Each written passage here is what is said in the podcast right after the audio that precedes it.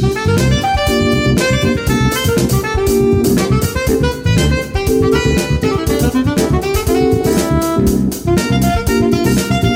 さんこんばんは。金曜日のこの時間は夜トレをお送りしてまいります。今日の担当は金内彩子です。今日も夜トレは FX 投資家を応援していきますよ。本日のゲストは H スクエア代表の佐藤隆二さんです。どうも佐藤です。よろしくお願いします。よろしくお願いしますそしてノーディおかえり。はいただいまです。よろしくお願いします。よろしくお願いします。えー、今日はこのメンバーでお送りしてまいります。6月以来の佐藤さんのご登場なのでその後のアップデートそして佐藤さんの相場の組み立て方マーケットの見方などなど今日は伺っていきたいと思っております、はい、よろしくお願いいたします。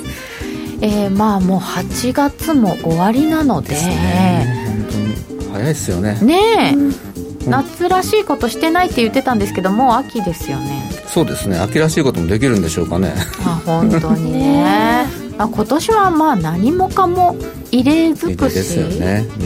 にはなってるんですけどでもなんかやっぱりちょっと夏枯れっぽい感じとかは出てて、うん、そうですね。夏枯れですか？うん、うん、なんか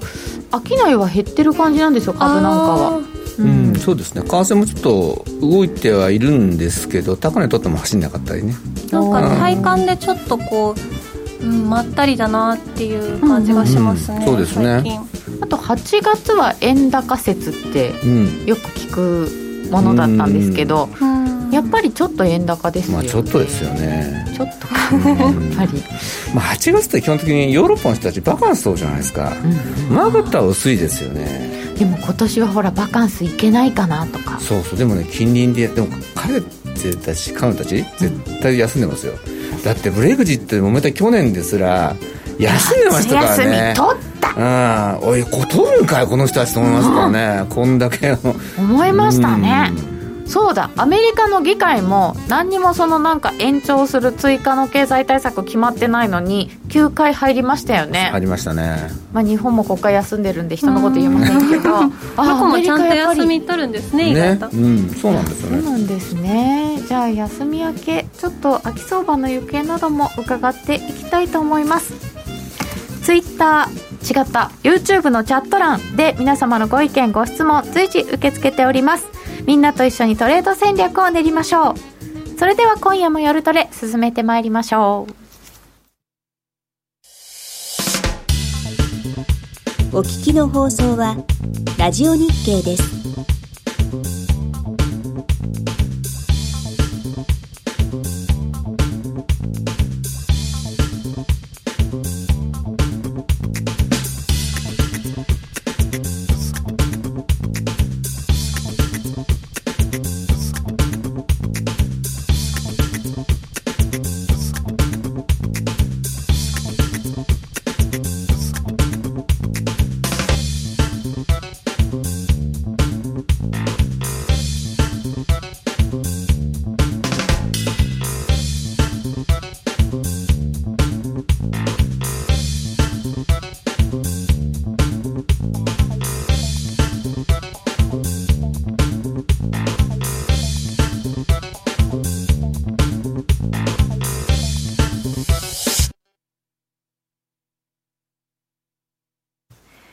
改めまして今日のゲストは H スクエア代表の佐藤隆二さんです。佐藤です。よろしくお願いします。よろしくお願いいたします。えー、さてその秋相場ですけれども、はい。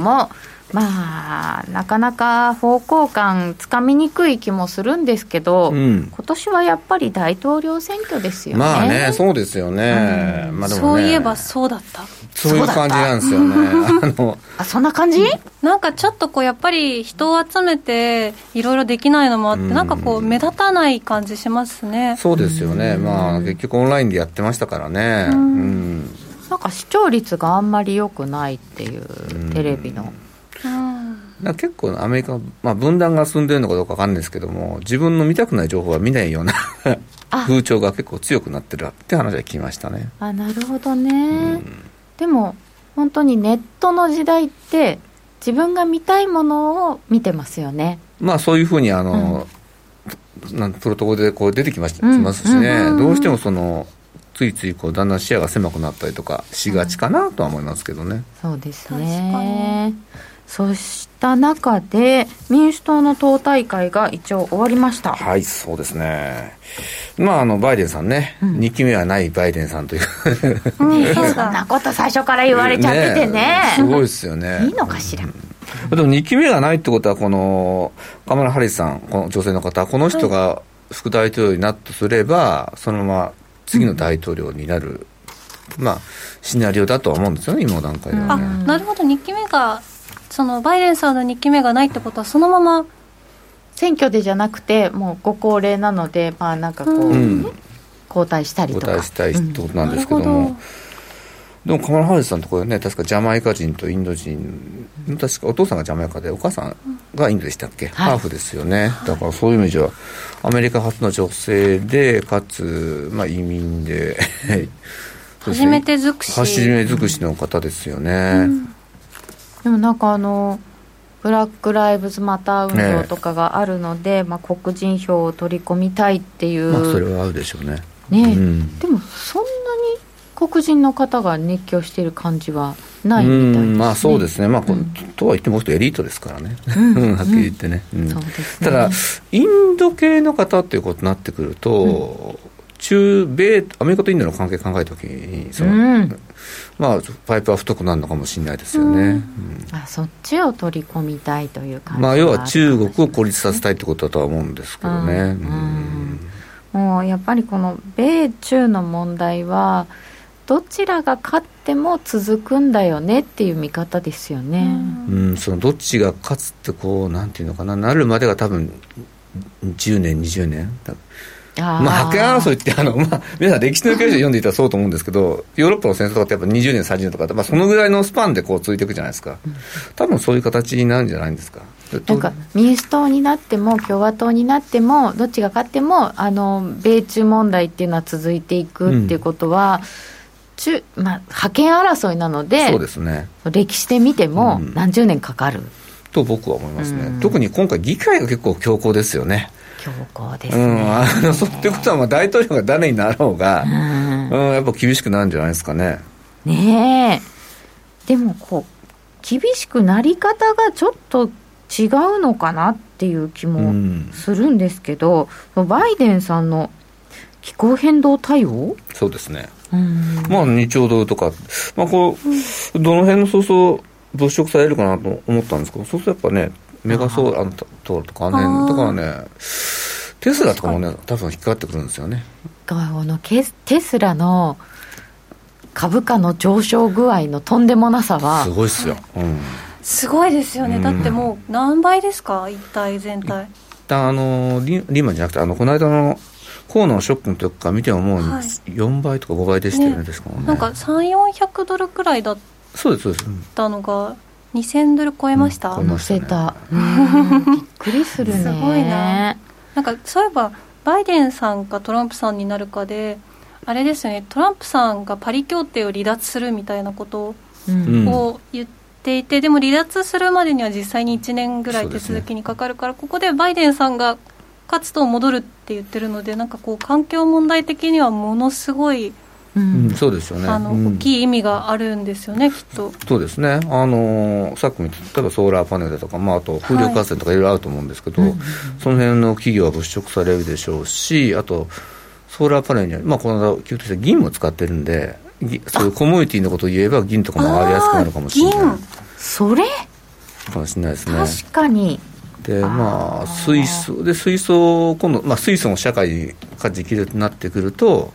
今下がってるプラチナがこれ使われるんでプラチナなんかも上がってくる、ね、触媒プラチナもいりますね。面白いですね。そうすると気候変動対応っていうといろいろ必要なものが出てくるかもしれないですね。そうですね、うん、ああそしてやはり秋相場の鍵を握るのは新型コロナウイルスそうなんですよ。これがだからウイルスができてきてそうなってくると一旦はこの金にしてもね冷やされるかもしれないですよね、はい、今こう買われてるものはね、うん、その辺はちょっと可能性あるなと思ってるんですけどね。でも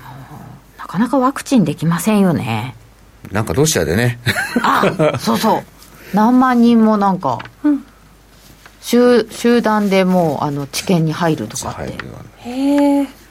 娘さんにもねそうですね。打ってましたけどね。ね。なかなか。すごいです。なんかこうロシア怖い。まあ、あのその辺がだからどうなるかってことで実際その、うん、例えばあの日本も、えー、何何何億ですっけ？何6億とかなんとか用意できるとか言ってるけど、うん、1回でだじゃあそのなんですか？あ1回打って効くのか？インフルエンザだと2回3回とかってあるじゃないですか。そうなった時どうなのかなとかね。確かに。インフルエンザワクチンは2回打つんでしたっけかね。打ちましたね。私の世代は確か。そうですよね、うん、うん、どういうふうになるのかも分かんないですけどね。うん。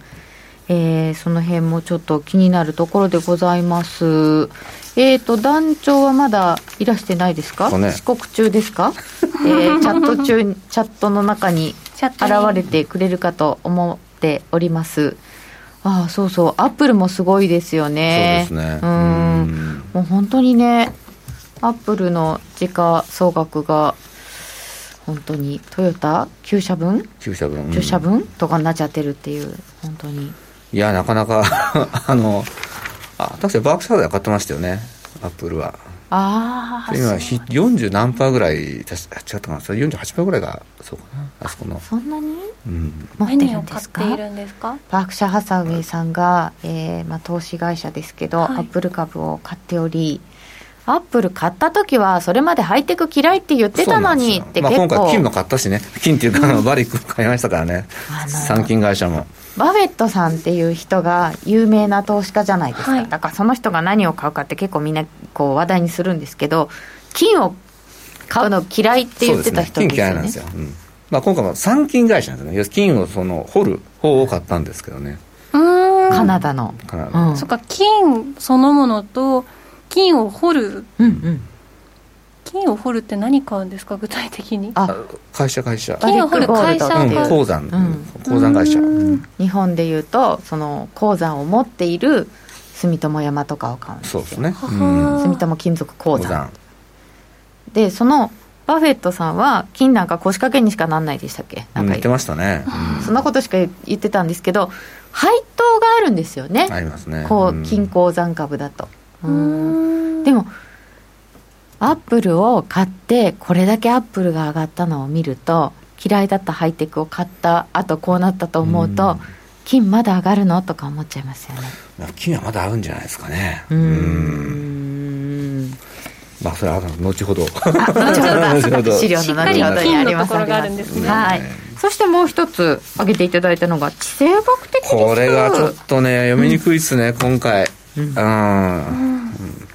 なんかいっぱいあるんですもんそうなんですよ、まあ、ほとんどは中国絡みと言われてしまえばそうなんですけども、ね、やっぱ中東がね、この間あの、増えましたね。イスラエルと UAE の話が出てきましたからね、うん、ちょっとびっくりしましたね。中東って大アメリカの大統領選挙の頃に必ず出てくる気がするんですよね。そうですね、うん。まあ、あの特にあのトランプさんにとっては一大支持母体ですから、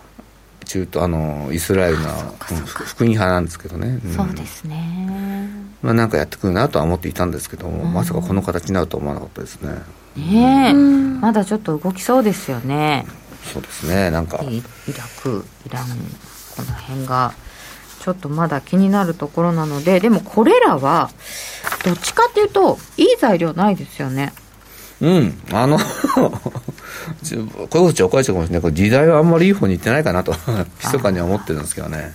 混沌としてきたなと。混沌。リスクオンリスクオフで言っちゃうとオンじゃないよなっていう感じがしちゃいます、ね、ただねこんだけ、まあ、ちょっとお金を吸ってるしねなんですよねまあ、ちょっとね、統計とか見てみようと思うんですけど、はい、昨日新規失業権申請件数出ましたよね、はい、これ、予想外に増えてたんですよね、うん、増えちゃいました、またね。ちょっと嫌な感じだったんですよね、うん、あの7月の末でね、あの600ドルのあの追加の給付金の上乗せ分がなくなったんで、はい、もう失業保険申請するのが減るんじゃないかって言われてたんですけども、なん。のことはない、増えたという。うん、まああのなかなか雇用は回復僕はしないと思います正直言って。うん、あの日本でもそうですよね、今、その事務所、要するに大きいところじゃなくてもちっちゃいところにしちゃった、テレワークにしたいとか、はい、あと、スターバックスとか、アメリカのスターバックスですけども、普通の既存店をもうデリバリーとピックアップだけに変えちゃうとか、うん、要するに人との接触をなるべく減らすような方向に動いてるんで、そうすると、なかなかね、昔みたいにこの、ウェイトレスさんとかウェイターさんを雇うってことをまず飲食ではなくなりますよね。減ってきますよね。そう、ね,、いうところの需要は減ってくるでしょうし、うん、まあそのオフィスもね今までみたいに大きいビューじゃなくなってくるんだったらあの 変な人の管理会社もちょっと違ってくるしあ,、うん、あとちょっとね友達で不動産関係のやつがいるんですけどちょっと話を聞いたら戸建てが最近売れてきた売れてきたと。戸建てが売れている、うんあちょっと郊外でもいいよね通勤しないから、うん、通勤しないから週に1回2回例えば駅からちょっと歩いていくんだったらいいよねと。うん。確かに毎日ってなると駅から遠いの嫌だけど週に12回ならこう普通にランなんていうんですウォーキングみたいな感じで全然苦にならないとかあるかもですね、うん、しかも出勤時間も結構だいぶね昔だったらみんな9時だとか8時半ってやつも今はねもう10時でいいよとかなってるんで、そうすると結構なんていうんですか空いてる時間に移動できると。いやそれはいいですね、うん、もうやっぱりあの今回のことで満員電車に狙に乗らなくて済むようになった人がもう二度とあれは嫌だっていう気持ちは分かりますよね。そうすると、ちょっと郊外の一戸建てなんかが売れてきて。そうですね、でちょっとマンションが今度、都心部のマンションがどうなってくるのかっていう話をちょっと心配はしてましたよね。確かに、ね、うん、不動産どうなるかは結構大きい問題な気がしますね。大きい問題ですよね。うん、うん。えそれってニューヨークとかはどうなんですかね？カリフォルニアとかもそうですよね。うん。なんかお金持ちの人たちは最初にもうなんか逃げちゃったとか。見ますよね、ね、ニューヨークでも本当その、まあ、貧困層という言い方が適切か分かんないですけどそこはすごいやっぱ大変だったんですけど、うん、あの三つ谷の上の方の人たちとかっても逃げちゃってて、うん、うん、そんなに、うん、混乱はしてなかったって話は聞きましたね。なんかでもこう都市都市経済っていうか、なんかこう首都圏とかの金銭感覚の人たちが郊外にお家をこう欲しがって買っていくっていうのが続くと、もともとなんていうかこう住んでいた土地で、うん、あの買おうとしていた人たちがどんどん買えなくなっちゃうみたいなのも、この後増えてくるのかなと思うとちょっと暗い気持ちに なりますよね。そうですね。でも多分日本の場合は、はいもともとあんまりその地元で買おうという人がいなかったから、ね、そうなんですね、競争にはなってないかもしれないですね、まあ、空き家の問題とか結構、まあ、そこれはかなりもう田舎だとは思うんですけど、問題もあるし、でも、例えば甲府とか、あの辺でもやっぱ人口減ってたりと話聞きますから、うん、まあ、その辺のまあ、その県の中核都市の住宅が増えていくっていうのはいいことかなとは思うんですけどね。なるほどなるほどそれでなんかスマートシティとかなんか、そうですよね。ね、いければじゃあちょっと明るい話なんですね。うんかもしれない。になるかもしれない。かもしれない。まあでも確かにねなんかみんながみんな都都心部に住んでね、うん、満員電車にいられるよりは、うん、いいのかなって気はしますけどね。そうですね。でも失業はあんまり減らないかな。これだから2桁から失業率1桁になるでしょうっていう予想はありますけど、うん、前前は3%とかでした、ね、まあ、あれは随分良すぎましたけどね、うん、うん、なかなか。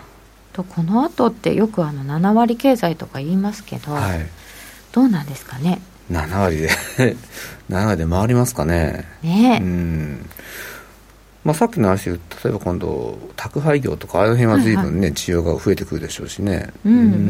んまあ、増えてくるとこは増えてくるんだろうなと思いますけどね。そうですね、えー、この失業保険申請件数なんかを見るとちょっとアメリカの状況には不安があると、うん、そうですね。要するにそうするとやっぱお金を吸わなきゃいけないということで、まあ、バランスシートの話になってくるんですけどね。なるほどね FRB のバランスシート、うん、また7兆ドル超えてきましたね、あの一時期、えー、6兆ドル台に戻ってきて、ただこうやってあのスワップ協定で貸した分が戻お金戻ってきただけなんで。そうなんですね。だからそういう意味じゃ増えてきてるなとは思いますね。で、やっぱりこれ見ると一目瞭然でお金を吸うと株価が上がると。うん。うん、お金は株、あの、吸ったお金はその、経済を潤滑するために何かものを作ったりとかね、うん、そういうので回ってんではどうやらないらしいぞという話。をちょっと次のチャートで見ていただきたいんですけども、はい、次のチャートはなんかすごい上下にギューって分かれたチャートですけど。そうですね。これ、貨幣流通速度ってあの番組始めると鹿野さんに「これって昔大学で勉強しましたね」って言う。そうなんですよね。これ貨幣数量論っていう数量説っていう話なんでフィッシャーフィッシャーのやつなんですけども、うん、あの要はこれ貨幣流通速度って何かっていうとまあ多分 GDP な GDP をこう,、こう作るのと供給してるお金、それを何回回ったら、何回人の手にそのお金がいったら、そんだけの GDP ができるかって話なんですよね。で今、これがすごい低下してて、あのお金は吸ってんだけど、その今のアメリカの経済回すのにも1点今1とかだから、ほとんど真ん中、あのお金がすの量だけで今の生産をしてるという感じ。だから。1回ちょっとしか回ってない。うん、お金の量だけで生産をしている。本当は例えば僕がお金を使って、はい、今度金内さんのお金に行くじゃないですか、はい、でそれが今度農地に行って、こう一周スライしますよね。そうすると、その分だけその経済が大きくなるわけですよね、でもそれが止まっちゃってるんですよね。あお金が今の回ってるの状態。普段だったら誰かが作ったものを買ってでまたそれを買ってとかって言ってくるくるお金って回ってて、はい、それが流通速度。でそれが早ければ、はい、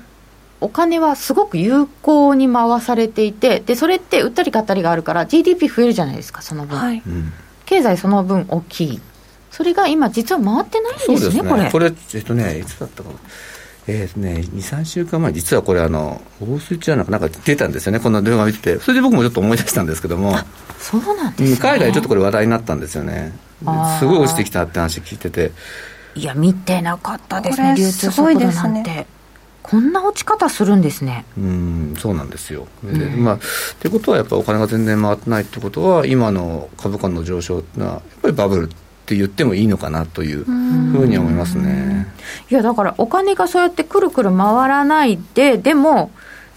GDP とか株価とかそうです、ね、こういう状態にある、まあ、GDP はですけど株価上がってますよね。うん、うん、それはこの逆の方で上がってる FRB のバランスシートの方が支えてる？そういうことだと僕は思いますね。お金の量だけが回らないでジャブってなってで結局お金をすりまくるってことはお金持ってる人がやっぱ豊かになりますよね、うん、そりゃ、うん、要するにお金をいくら吸ってもそのお金を、要するに非常に調達コスト安く借りれる人っていうのはその信用があったりとか、はい、そういう人じゃないですか。そういう人にやっぱお金が入ってきてそういう人何をするかっていうと株を買ったりだとか、うん。まあ、資産を買うとなるんでそれが今の形ですよね。そうかお金を吸ってそれがなんていうかこうなあれ？ヘリコプターマネーみたいなみたいな感じでみんなに行き渡るんだったらこう平平等じゃないけどなんていうかお金資産を持っている人よりも持っていない人の方がお得になるんですよね、うん、きっと。でもそうじゃないから資産を持ってる人だけがこうどんどんお得な状態になってるってことですか、そうですね。でまあ使わない人はもう当然お金が入っても使わない人も増えてて、まあ、使わないところもこれも下がってくるんですけども、タンス預金状態。タンス預金そうそうそう、うん、例えば今回でも日本から10万円入ったじゃないですか皆さん、はい、あれも使わないってことになって自分の預金とかにしちゃったキープしちゃったら、こういう数値もやっぱ下がってくるってことなんで。ああそっかその貨幣流通速度が下がっていく、うん、いやそうですね。やっぱそうお金が回ってないんですよね要は、うん、回ってないんですね。このお金っていうのが株とかをえっとなんていうんだ資産運用に回った時には貨幣流通速度と関係するんですか？GDP とかにはあのほとんど寄与しないんで、うんうん、あの生産じゃないんじゃないですか。なるほど。じゃあこの貨幣流通速度みたいなものはどんなに株にお金が回っていっても下がっていっちゃう、まあ、全く、うん、そそうですね。さそれ正確にはちょっと違うんだけど、はい、でもほぼほぼそういうふうに覚えていただいてもいいかなと思います血液が回らないと死ぬようにお金があれだけ回らないとなると経済も終わりそうだ。うん。普通だったら回らないと死んじゃいますよね、そうですね、うん、ただもうこんだけだからお金をもうすりまくっててもう堂々にしてるわけですよね、うん、それだからまあ回ってるっていう経済が回ってるとかお金はあるよっていう。でギリギリこう生産も続いてるよと、うん、うん、ってことですよねなんか人工的に作ってるっていう感じがやっぱり強いですね。あの正直言って今のやってる相場ってのは完成相場と僕は思います、うん、うん、だから変な話株がやっぱ買った方がいい目を見れるんじゃないですか、そうなんですよね。正直言ってね。もちろんねどっかで暮らしだったり何かの要因で急落することはあると思うんだけど、うん、でもこの状態ってまだまだしばらく続いて例えば日本でも今回のことがあったら給付金だとかあとすごい低金利、ほぼゼロ金利でお金貸してますよね。で借りた人たちじゃあどうするかっていうと、まあ、それを使いながらまあ生活していく生活が、まあ、会社をやってきますよね、でも2年間とか繰り延べ2年後にしたときに2年後の金利が上がってたらすごいその返済の時大変じゃないですか、そもそも2年間それを持つか回答まで生活できるかってなってきて、じゃあもう来年とかにつなぎ融資受けないとダメっていう会社もあるでしょうから、うん、多分政府もそういうの分かってるから、はい、さらにまたすってお金をすったりとかやりざるを得なくなると思うんですよ。そっかそっか、その時に金利が上がってったら困るっていう意味でも引き締めはできないし、ね、まただからお金するし、うん、だからもう本当結構ど泥沼とは言わないけどすごいところに入ってて、うん、ただ投資家として考えるんだったらこの状況だったら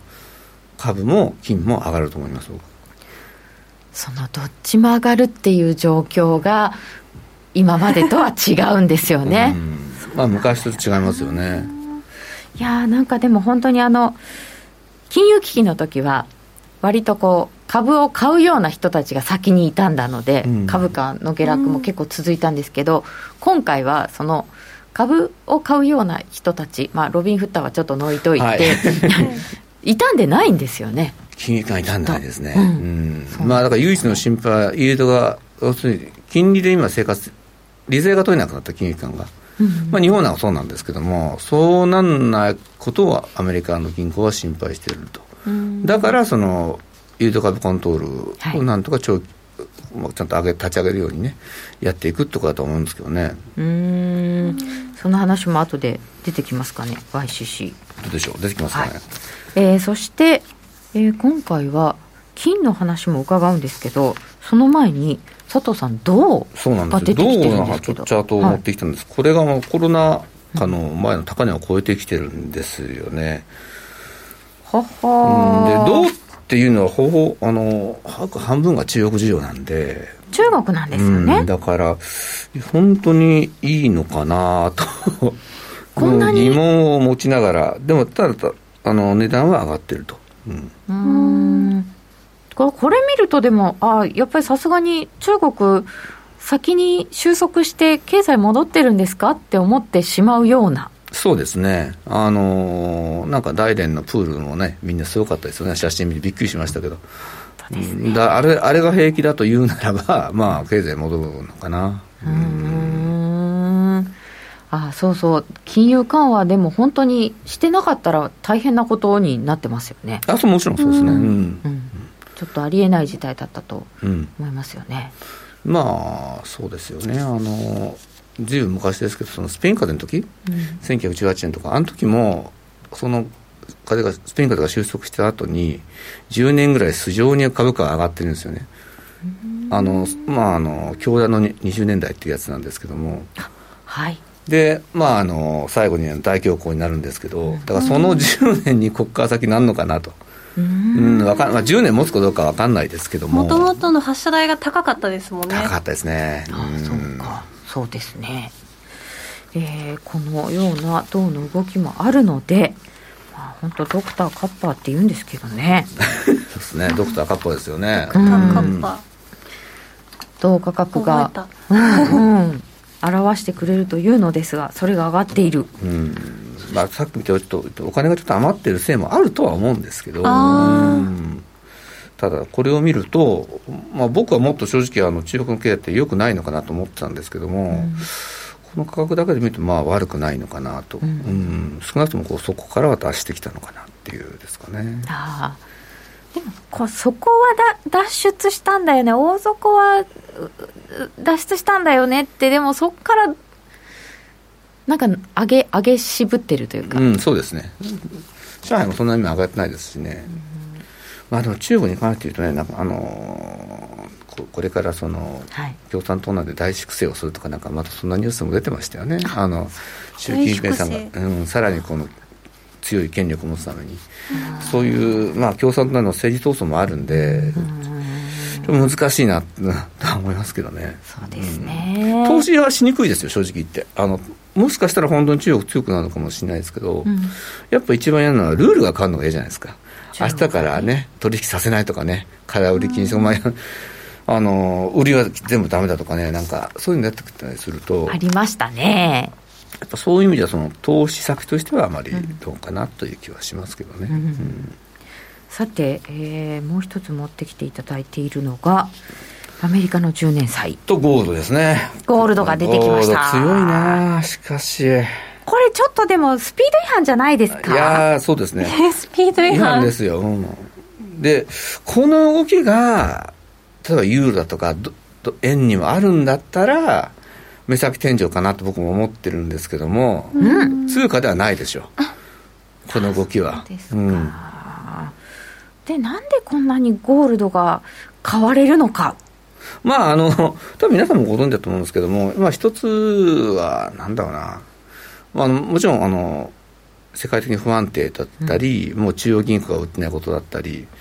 あそうですね。あとまあ今銀も上がってるんですけどね。銀まで上がってる、うん、で全でやっぱり中央銀行お金する中で、うん、要するにすっていくっていうことはいずれはまあ強化しておけばインフレになるわけですよね。でお金をするってことはお金を価値が下がっていくわけですよ。そうですねいっぱいあるんだから一個ずつの価値は下がりますよね。よねそうすると当然物である気分では上がりますよね。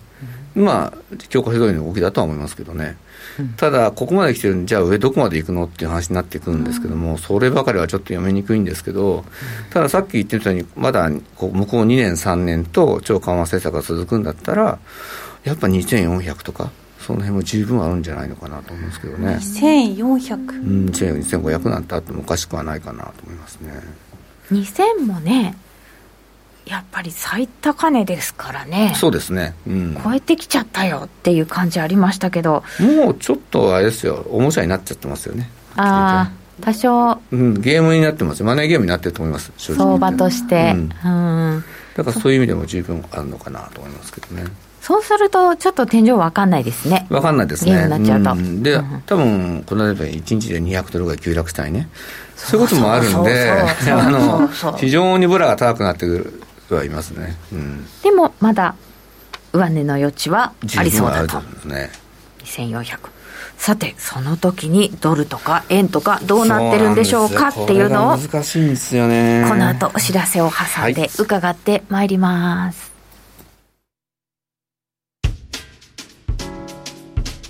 お聞きの放送は、ラジオ日経です。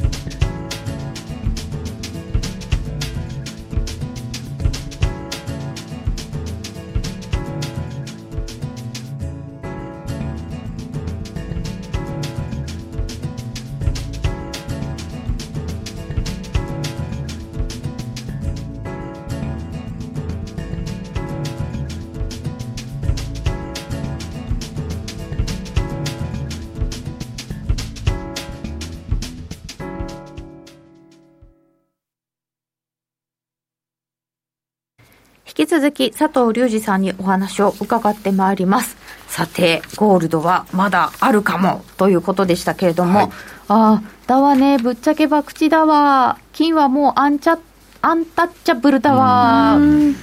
ちょっとそんなところはありますかね。そうですね、本当マネーゲームになりつつありますよね、正直言ってね。いや、でも、あのー、果敢に望まれてる方もいらっしゃるかもしれないので、でね、はい。うん、赤てるものがあるのはなかなか楽しいことではありますが。そうですね、はい、でじゃあじゃあじゃあ通貨どうなのよっていうことなんですけど、ね、でドル円をちょっと見てみましょうか。そう長期のチャートを見てみるんですけども、長期で、はい、僕は基本的にまあ弱気でまだ見てますね。あそうなんですか？うん。まあ長期チャートも弱いですしこうやって線引かれちゃうともうやっぱりまだ下降トレンドですか？そうですね。100円とかやっぱ今年はあってもおかしくないのかな。まあ実際101円ぐらいまで下げてますからね。うんうん、うん、あのぐらいありましたからね。そんなにびっくりしないのかそんなに遠い数字じゃない感じがしますね。まあここからだって6円でしょ？そんな遠くはないですよね、で今回別に円が変えてるわけじゃなくてドルが弱くなってるだけなんで、やっぱドル安ですよね。ドル安ですよね。だからあのなかなかね、騒いでも難しいのかなと。さすがに100円とか接近してくるとまあ、口先介入とか、そういうのは増えてくると思いますけどね。じゃ日本側からもちょっとそのぐらいは、うん、そうですね、あとまあ年金券ちょっと買わしてみたりとか、うん、あそういうのは僕は入ってくると思いますよ。ちょっと急に動いて100円みたいな話だったら、そういうのはやっても。うん、まあ分かんないように、まあ、実際介入じゃないですからね、まあ、うん、それだったら。あなんか前回もなんかそんな GPIF 買ってるんじゃない？そうそうありましたよね、うん、だからそういうのは僕はあるなと思いますけどね。からそういう意味ではドル円玉の影響はよくないのかな。うん。まあ、その海外勢に狙われたりするとね、はい、行くことはストーンって下にやるかなと思うんですけど、そうじゃなければ、今はドル円よりはっきり言ってあのユーロとかの方がね、動きはいいから。ユーロいつの間にか一瞬1.20つけそうになりましたよね。ありましたね。1.19のこうな6いくつまでいったのかな、うんその前に一応ドル円の4時間足っていうのを持ってきていただいてるのでまあトレードとかするなら僕も4時間足とかよく見てトレードとかするんでどうなってるのかなってちょっと確認だけしてた方がいいのかなと思って。佐藤さん4時間足ってよく使われるんですか？そうですね4時間足僕使いますね。あの4時時間足だと東京時間動かないことがあの、はいはい、足とかに足というかその移動平均とか、まあ、そういうなんかやった時に営業で出ちゃうんですけども4時間だったら2本なんでそれほど影響しないんで。そういうことですか？そうですね。ああなんかあの1時間足だとこのタラタラしてる東京時間が8本も並んじゃうみたいな。うんそうですね。あれがちょっと僕個人的には邪魔と言っちゃ悪いですけども、ちょっと、うん、あとまあ自分が大体そうですね。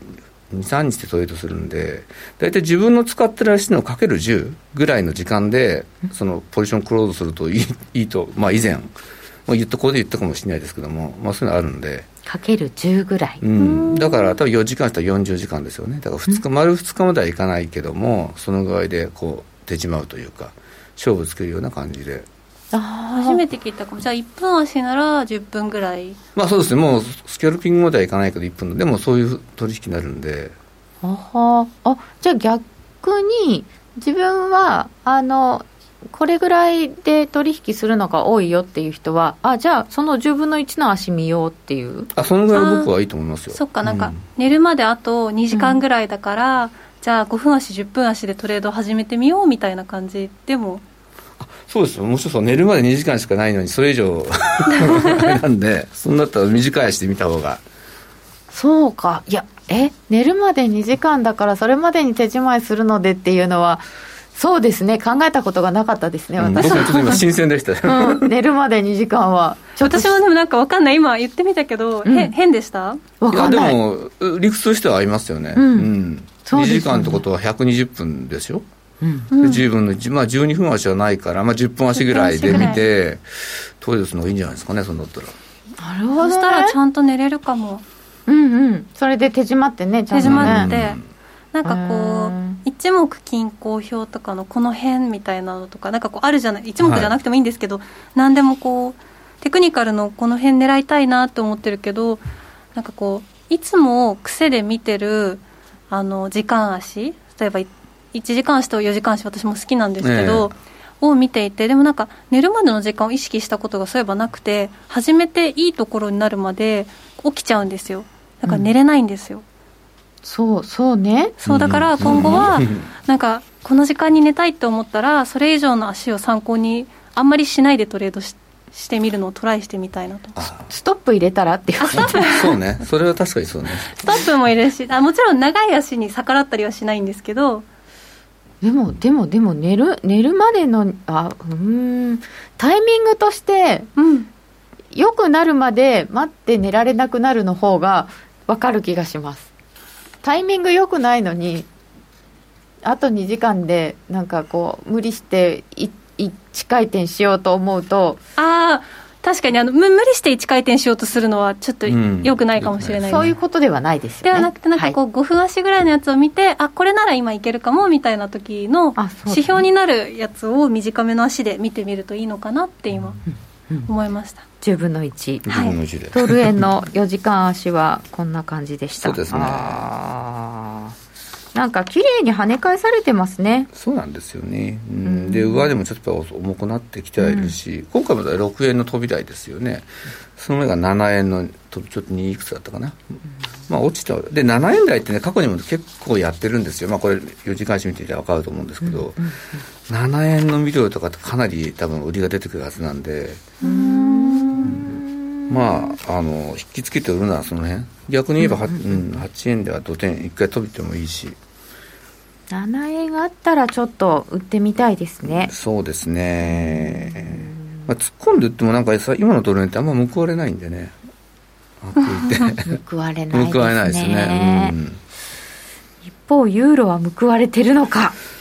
ユーロは素敵だなと思っちゃうんですよね。ユーロ素敵ですか、うん、ユーロドルで。ユーロドルですね。まあこの番組出るために僕はユーロ強くなるよと言ってたような気はするんですけどもね。やっと随分時間かかったけど強くなってきましたよね。いやでも一気に変わりましたねあのまあそうですね。一つはこの間のあれですよね、欧州の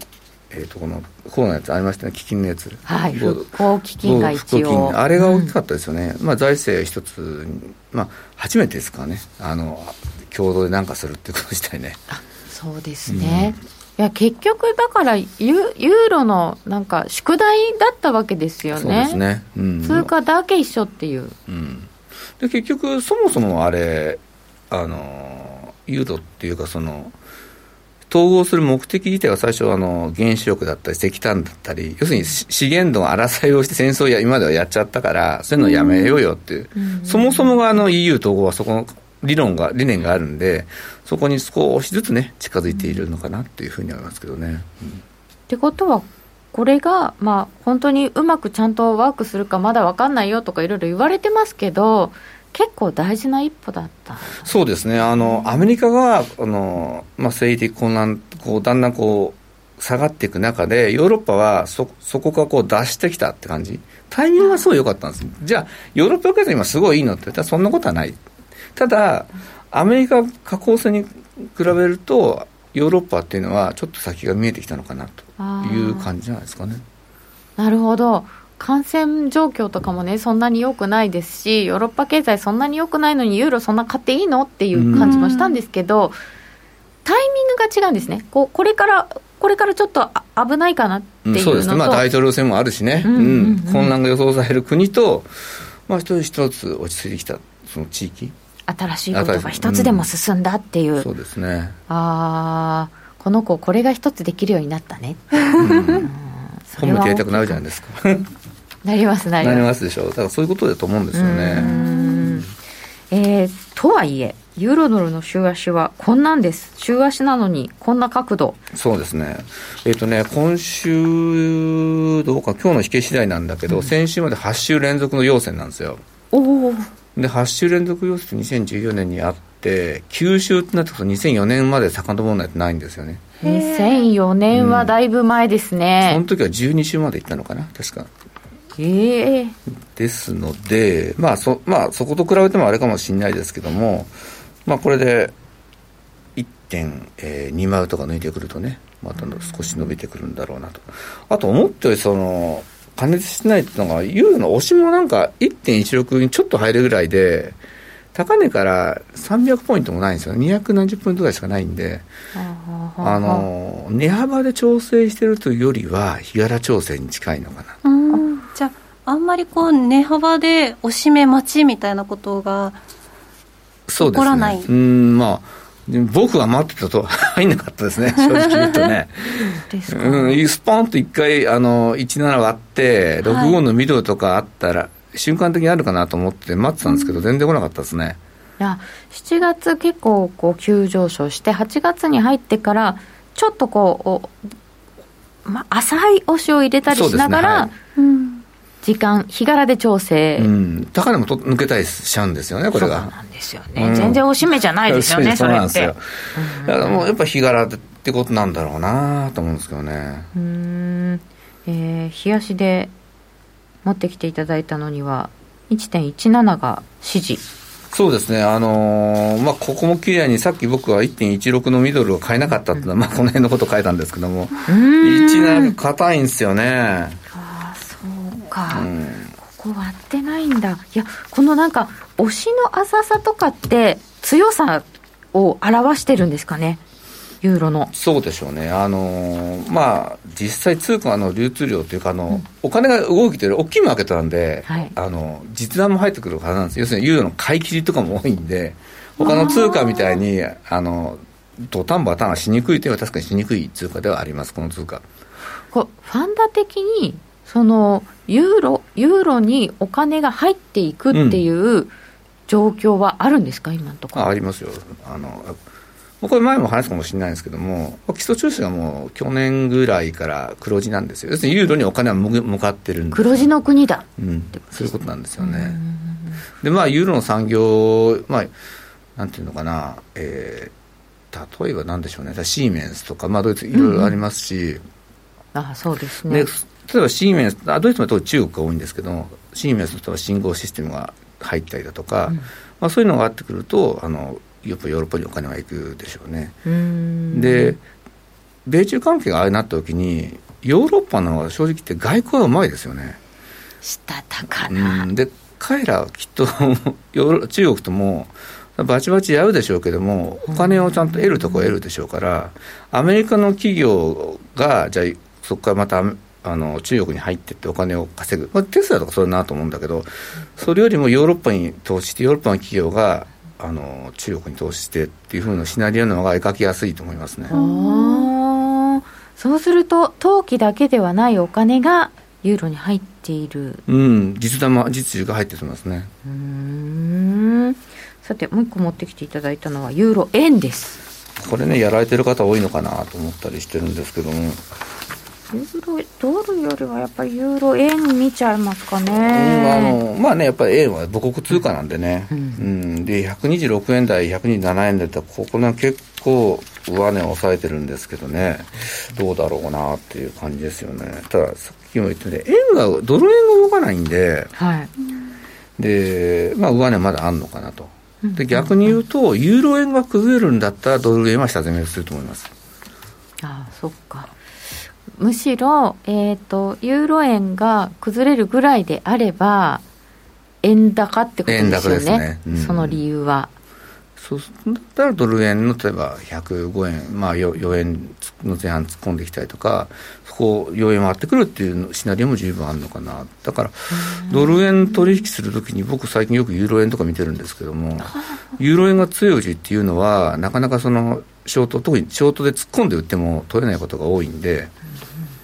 あのまあそうだな。ユーロ円のマーケットもずいぶん大きくなってるんでね。あの参考にするといいかもしれないですね。ユーロ円。これは週足ですけれども普段は、えー、そうするとこっちもこう合わせて日足とかそうですね。自分の取引の細空に合わせてみるといいんじゃないでしょうかね、はい、でどうしても伺っておきたいポンドですポンドね。これが私も不可解でよく分かんないんですけど。不可解？強い。強い。強いです、うん、これどうですか？ドルが弱いだけじゃなくて、ポンドが強いんですそうなんですかね。あの、まあ、ドルが弱いのは一つだと、はい、あとポンド自体は値が軽い。軽い、うん、ユーロに比べてマーケットがちっちゃくて軽いっていうのはあるでしょうね、うんうん、でまあやっぱり強いんですよ今。本当にこんあすごいなとと思ってるんですけどもでもこの週足見るとそうそう長期で弱いんですよ。ですよね、うん、長期で弱いんだけどちょっと今強いところに来ちゃってて、うん、あここ抜けるとちょっと変わります？変わるかもしれない。ただブレグジットこの後どうなるか分かんないから。分かんないんですか、まだ、ななんか交渉がうまくいってないんですかね、あれ。ね積極的には僕はこの通貨を取引はしないんですけどね。しないんですね。えブレグジットってどうなってるの？っていただいて話にならない、話にならないと出てこないですよね、最近ね。うん、なんか交渉再開したって読んだんですけど。交渉は再開した、うん、で、えー、年末には抜けるよと、うん、それだけはもう、お尻は決まってるんで、あの進めていくんでしょうけど、まあ、でも日本と確か日英は確か、えー、通商交渉とかね、結構進んでますよね。結構やってるんじゃないですか。そうですね。うん、一応月内ですかね、日本、ね、そうです、月内ですね。うん。うん、本当にね、なんか。年末には抜けますって何も決まんなかったら 一番心配していたそうですよこの通貨ねね、うん、なんとかなし離脱になっちゃうかもしれないまあコロナでそれどこそれどこって言えないんですけどもとにかく形決めてやっちゃわないともうどうしようもなくなっちゃうっていうのは多分、共通認識だと思うんですよ。あイギリスにしてもヨーロッパにもどっちも、うんうん、多分形には僕はしていくんじゃないのかな。と、うん、そ それこそ本当にコロナでそれどころじゃないよって言ってるかもしれないですよねそうですよね。EU が、うん、でも強いポンド。でポンドドルの4時間というのも持ってきていたそうですね、4時間で見ると、まあ、この強いんですよね、今ね、うんうんうん、で、このサポートのところがあるんですけども、ここを割ってくると、ちょっと雰囲気変わってくるのかなっていう感じですね。あ結構強力そうな。強いんです、これも結構強い、うん、さっきのユーロじゃないですけども、うん、しっかり支えてるんですよね。へでこれポンドって今このポンドドルなんですけど、はい、一時期ユーロポンドがちょっと流行っていたというか。そうなんですよね。ユーロポンド要するにドル相場じゃない時っていうのはユーロポンドの動向にあのユーロのポンドもそう左右されるんですよ、うんうん、でもそれがね今ちょっと落ち着いてきてってことは今はどっちかともドル相場に入ってきてるなと。ドル。うん。うん。ここはなんかあんまり動きにくい感じですかね。うんですね。まあでも基本的には僕はまだこれ上取るんじゃないのかなとは思ってるんですけどね。ポンドってこう調整ね値幅ですごい出るイメージあるんですけど。ありますねはい。どうですか？どの辺割っちゃってもおかしくないなとかありますか？ポンドドルで、うん、1.3倍でしょ？1.3倍のところ割れてくるとちょっともう世界変わるかもしれないですね。世界変わりますか、うん、うん、ここね。これ割りたくないですよね。そうですね。だったらねあでもこれ、今いただいてるの、これですかね、欧州委員会首席交渉官、EU の優先事項に取り組む意欲は英国側にはない なんて言ってましたから、上値には不安。そうですよね、そう上値は僕もだロングは少なくともあんましたくないんですよ、ただ今、この短期の動き、その4時間足で見てると強いんで、その1泊2日ぐらいのトレードだったら、買い回りなのかなっていう感じですよね。ちょっとじゃあ短めに。何かあったら困るから。困るからそうですね。今度僕自身もね、はい、結構以前痛い思いしてるんでねあんまり。そうなんちょっとね僕の言うこと当てにならないかもしれないね。本当はすごい強いかもしれないし、ポンドについては ちょっと。ちょっとねポンドはなかなかのもんですねこれ。いや私もユーロポンドは嫌な 記憶が離れないので。そうそう、えー、来週のジャクソンホールでフォール大暴落、ああ、やだやだ。ああ、そうですね、来週のジャクソンですね。これ、どうなんですか、あんまり話題になってない。ないですね、うん、これもテレカンでしょ、なんかまた。そうみたいですね、ねオンライン。オンラインっていう話なんで。なんか毎年、こう、綺麗なところでやるのの写真が出てくるじゃないですか。うんうんうんうん。避暑地のね、ね、今年はないんだって思うとちょっと寂しいですね。そうですね。そうですよねジャクソンジャクソンフォール会合ってジャクソンフォールってそこの綺麗な場所の名前じゃないですか、うん、だから今年は違いますよね。そうですね。名前確かに名前が違う。そう本当に。でもこれどうですか？まあなんかオンラインだしみんな演説するぐらいでそれほど話題にはならないんですかね、材料には。うん、ちょっと今年はなりにくいのかな、おそらくその、うん、まああの、今の量的緩和ともうちょっと続くよねとか、雇用がやっぱり回復してこないよねと、うん、そういう話は出てくるでしょうけども、それ多分もう、この間の FOMC の議事録もそうだし、だからあとまあフォワードガイダンス、ついその次あたりで出てくるかもしれないので、うん、うん、そうするとドルにとっては弱材料ですよね。そうですね、フォワードガイダンスの強化とかって出てくるのかなと思ってたんですけど、うん、うん、まだ出てこないですかね。まああんまりねあの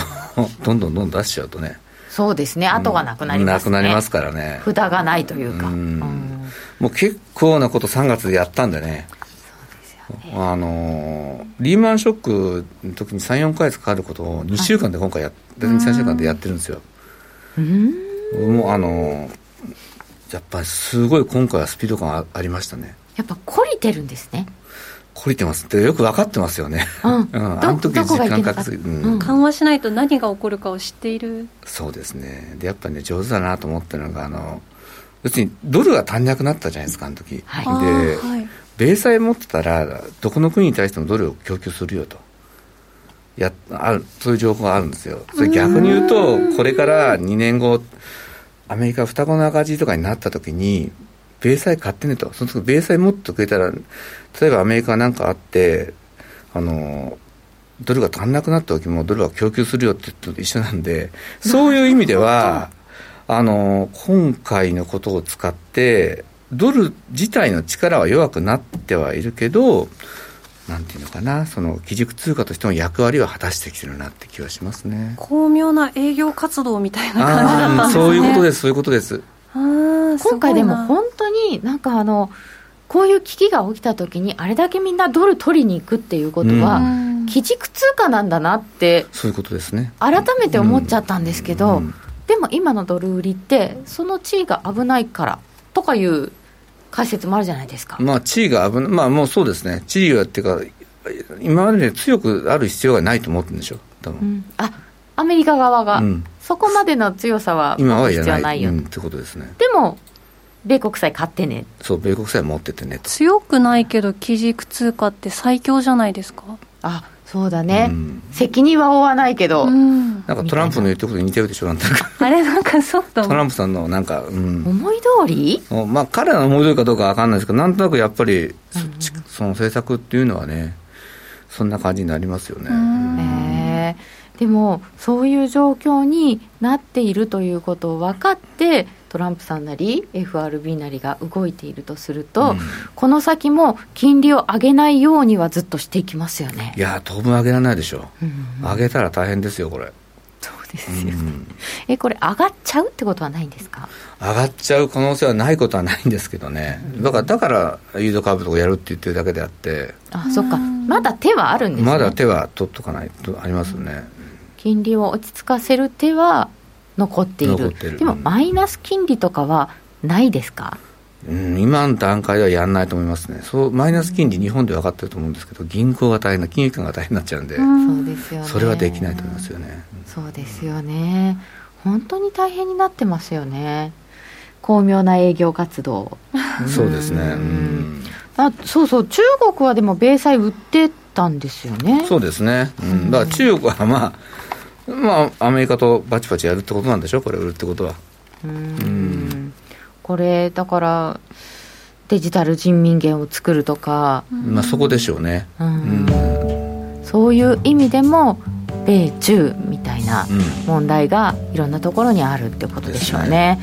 ということで、なんと5ドル積み残しておりますが、えー、もう少しこの後で伺っていこうかなと思います。えー、まだ株は上がるということか。ああ S&P ナスダックこんな高値で誰がっておっしゃってる方もいらっしゃいますけどさすがトランプまだ何か出すんですか？どうなんですか？ねえ本当に。ジャクソンホールで季節を感じるという方もいらっしゃいました、えー、番組そろそろお別れのお時間です。この後は YouTube 延長配信でお楽しみください。ラジオの前の皆さんまた来週です佐藤さんどうもありがとうございました。